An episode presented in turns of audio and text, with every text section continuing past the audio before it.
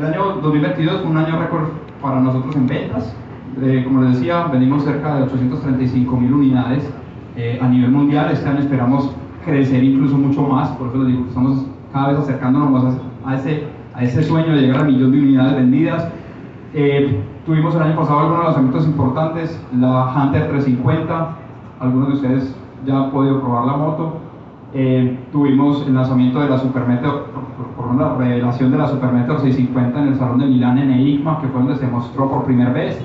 Y, eh, digamos, nuestro evento anual por excelencia, que es el Motoverse, que es una reunión que hacemos cada vez, una vez al año en India, que son más de 50.000 personas, usuarios de Royal Enfield, que van a vivir un fin de semana de motociclismo junto a nosotros.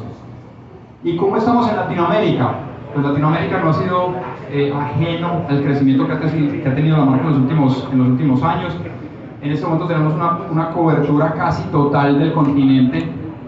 Eh, voy a quitar Brasil del mapa, como les digo, Brasil es subsidiaria, no operamos a través de, de sino que es una subsidiaria, entonces la, la, dejo aparte. Sin incluir Brasil, estamos en 13 países en, el, en, en la región.